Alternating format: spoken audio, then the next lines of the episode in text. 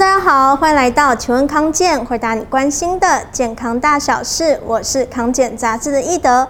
今天呢，我们要来谈谈内分泌失调。内分泌失调跟自律神经失调一样，都牵涉到庞大的体内系统。所以像是什么甲状腺亢进啊、多囊性卵巢症候群，其实都是跟内分泌失调有关系哦。所以呢，我们就要请。刘博医师来帮我们讲解到底什么是内分泌失调，我们又应该要怎么办呢？欢迎刘医师。Hello，易德好。哎，大家好，我刘医师。哎，刘医师，内分泌失调感觉牵涉到超多东西的，什么是内分泌失调啊？内分泌是非常广泛的一个话题，而且在我们在医生来讲，诊断内分泌疾病啊，这都是专门的课程去上，而且专门的一些呃科别去看的东西哈。那我们先讲到底什么是内分泌，好不好？我们看一下哈。那为了解释我们这个简单的手板给大家看一下哈，来了解一下。其实我们内分泌啊，从这个脑部啊到身体都有内分泌系统哈。首先我们看看脑部里面呢，在我们脑中间有一个叫做下视丘，有个叫脑下垂体。这个来讲就是我们内分泌的。我们有时候开玩笑就总司令呐啊。那这个是头头啊，总统呢下个指令给这个总司令，那总司令收到讯号呢，再把一些讯号呢往下传。所以我常讲说，下视丘、脑下垂体确实是我们这个统合最重要的一个机构。内分泌机构哈，那它们也管辖很多地方哦。好，这中间这个脑部里面呢，知道之后往下看，第一个甲状腺哈，那甲状腺还有一个叫副甲状腺。那甲状腺我们以前讲过了，就在这脖子这个下面好，我们这骨头软骨的旁边甲状腺。那甲状腺有这个一对好，那另外一个叫副甲状腺，副甲状腺有四颗，它分别在甲状腺的旁边好，所以有副甲状腺。另外呢还有肾上腺好，就在我们肾脏上面。有个肾脏的腺体，好，叫肾上腺。胰脏就在我们的肚子，好，胃十二指肠后面的胰脏。另外，卵巢跟睾丸，我们知道这个是男生女生的性腺。那当然，它里面分泌的荷尔蒙功能不太一样。我随便举个例子哦。好，我今天下次就分泌一些荷尔蒙，通知脑下垂体放出一些激素，再通知甲状腺。那甲状腺有甲状腺素嘛？对。所以它甲状腺功能，它可能我们有些什么过高过低的问题。好。那副甲状腺它功能是跟我们控制钙跟磷的代谢是有关系的。好，我们血钙啊，什么东西就靠它调控。那肾脏腺是一样哦。我们常讲说遇到一个紧急状态，譬如说今天易德哦回去了，他老板跟他讲说，易德我跟你讲，明天有一个紧急采访，你马上给我赶出来。他吓得要死哈。他的肾上腺，我们肾上腺有一个皮质跟髓质，所以他的皮质来讲，赶快，老板叫我要开做的事情。赶快压力来，赶快把它吹了去。好，就是肾上腺，好，这个要负责的工作。当然，肾上腺的皮质跟髓质产生一些荷尔蒙来讲，抗压、适应压力，还控制血压、心跳都有有关系。哈，那胰脏我们就知道喽，最主要是跟我们血糖控制很有很大的关系，包括我们讲胰岛素降血糖，还有升糖激素升血糖。所以胰脏来讲，它控制跟我们血糖啊，跟消化系统是非常大的关系。那当然，我们讲卵巢跟睾丸这个很重要。卵巢，我们在女生来讲，月经的周期。雌激素、黄体素每个月的排卵都跟卵巢息息相关。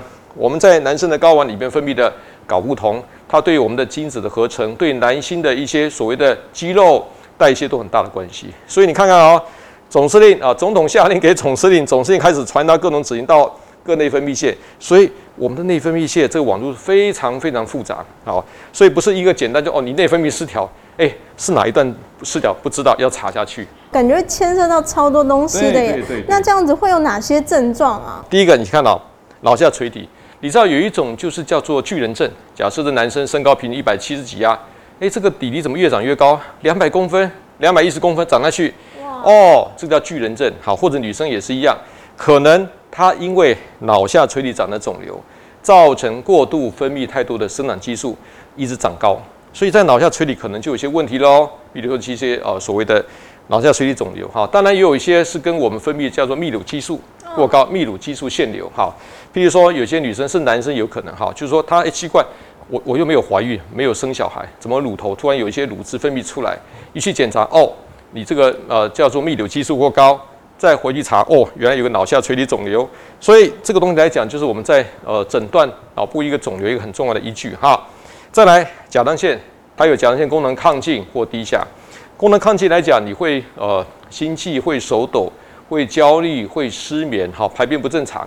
可是当甲状腺功能太低下呢，你会慵懒、无力、会心律不整、会水肿，好，甚至说会便秘。那副甲状腺如果它有问题的话，哈，可能呢有的时候你会这个血钙过高，譬如说有人是副甲状腺产生肿瘤，它的过高；还有人呢做完甲状腺手术切掉之后呢，不小心把副甲状腺全部砍掉了，它的这个血钙会异常。好，那再来肾上腺，我们现在很多人压力很大，哈，常常肾上腺功能是不足的。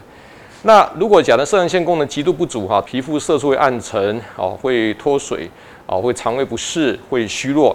那有一种叫原发式，叫爱迪生式疾病，哈，它有一种情况就是肾上腺功能亢进，那个叫做库欣氏症。有的时候我们在吃像类固醇，有点像是类固醇导致的肾上腺功能的问题，哈，这种人会容易发胖，也容易水肿。月亮脸。月亮脸，对，水牛肩，好，这东西，哈，那吃类固醇会导致，或者肾上腺功能亢进也会有这个问题，哈。那在胰脏，当我的这个胰岛素分泌不足，或者是胰岛素功能被破坏，就会产生血糖代谢异常，就糖尿病。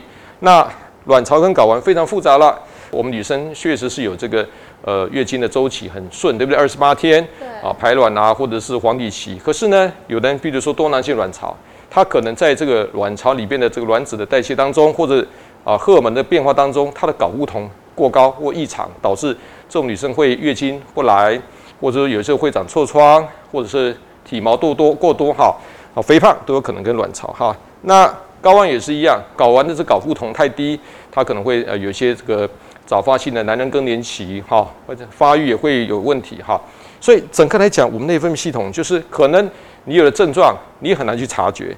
如果怀疑的话，我们就可能去看医生，记得找什么原因造成的，去查原因就对了。哦，感觉是从头到脚都有可能会出现很多问题，那到底是要看哪一科呢？所以我跟你讲，艺人，你今天讲完这东西哈，呃，很多人说，哎，好复杂。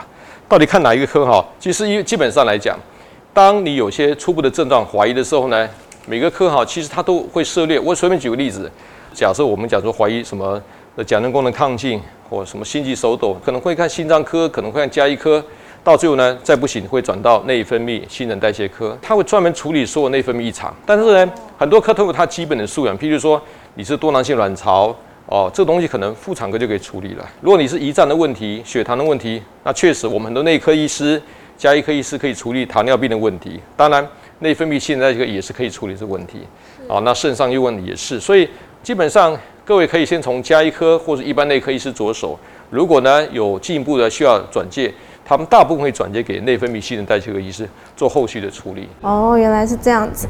那这样子的话，内分泌失调到底应该要怎么样改善呢？有办法可以改善吗？当然，呃，每个个别的内分泌的失调来讲，你如果假设是胰岛素的问题，血糖，我们也谈过，呃，血糖糖尿病的注意的事项哈。那如果是甲状腺功能亢进，我们也谈过甲状腺功能亢进的一个调理方法。不过呢，我们在一些饮食方面还有一些简单的建议给大家参考一下哈。第一个，我们在含有这个维生素 B 五跟 B 六哈，那如果这两个呃食物来讲很多了哈，不管是一些呃乳制品、全谷类，有些肉类里面会有哈，那它对于我们肾上腺这个所谓的皮质醇的代谢、抗压的平衡会有帮助，还有对于神经我们在产生这个叫血清素，帮你舒压都有很大的帮助哈。有的时候呢会给病人讲说，好，那你这个 B 五啦，我们在吃。有时候可以吃个五百毫克，这个吃个一百毫克，但是你们在食物的摄取来讲，就刚刚掌握的原则，好，还有这些呃全谷类啦、乳制品啦、一些鱼类啦，或者是一些我们讲有些像这个坚果类都有一些这方面的营养素哈。再来黄色的食物哈，那黄色食物来讲，包括玉米啦，当然我大豆制品，什么豆腐啊，或者是一些呃呃南瓜等等都有哈。那这里面食物来讲，它有一些抗氧化的物质，对于内分泌平衡是有些帮助哈。绿色的蔬菜啊，绿色蔬菜基本上它的纤维，还有它的叶绿素，还有镁，它对我们的自律神经跟我们内分泌会有些好处。还有它会透过这个肠道，我们也谈过肠道菌相的调整，哈，对整个的内分泌会有一个协助的效果，哈。然后再来鱼油，简单讲就是欧米伽三脂肪酸了，哈。所以常讲内分泌失调，有身体发炎，我们认为说，以一些肉类来讲，吃点鱼肉哦，摄取鱼油，它的 EPA 可以在抗发炎过程当中。对内分泌很好的一个调整的作用，它的 DHA 对于我们神经的调理、降低自律神经的这种叫紧绷也是有帮助哈。那这个比较特殊叫茶氨酸，那茶氨酸是在我们很多绿茶里面含的一种啊这种营养素哈，它会让我们的脑波比较镇静，会产生足够的 GABA 好，这种让我们神经放松。所以有的时候我们讲啊，那刘医生，那我们就多喝绿茶，但是特别注意哈，绿茶里面还有它的茶碱，类似咖啡因。有时会让人过度兴奋，所以知道怎么去抓拿捏要特别注意一下。啊，所以但是它里边的这个茶氨酸确实对于我们这个这个内分泌失调会有一些放松的效果哈。另外黑巧克力哈，我们讲过有百分之八十五以上的黑巧克力来讲，它里边的一些我们这样可可多酚啊等等，它对于这种放松、抗氧化啊、减轻肾上腺的压力，有些研究是有些好处的哈。但是记得不要吃含糖太高的，啊偏五十趴以以下的或者白巧克力这种，其实不是很健康哈。那另外呢，如果你已经自律神经失调或内分泌已经功能异常了，你要喝太多的咖啡因或者酒精性饮料，确实对内分泌失调可能是雪上加霜，是不太好的哈。我想大概这几个原则抓住哈。当然，我觉得还是谈谈到过去生活形态哦，包括我们讲呃适度的放松舒压，你睡眠要好，然后呃这个适度运动，然后多喝水，基本原则掌握住哈。对于我们可能有内分泌失调的朋友会有帮助啦。所以呢，如果呢大家有内分泌失调的困扰，可以先从刚刚刘医师分享的日常的饮食做调整，并且要搭配适当的舒压、运动还有睡眠，这样呢就可以改善内分泌失调的状况哦。那非常感谢刘医师的分享，欢迎大家把影片分享出去，让更多人看到实用的健康资讯。也要记得点赞康健杂志的粉丝专业，才不会错过最新的健康养生知识哦。我们下次再见，拜拜。拜拜。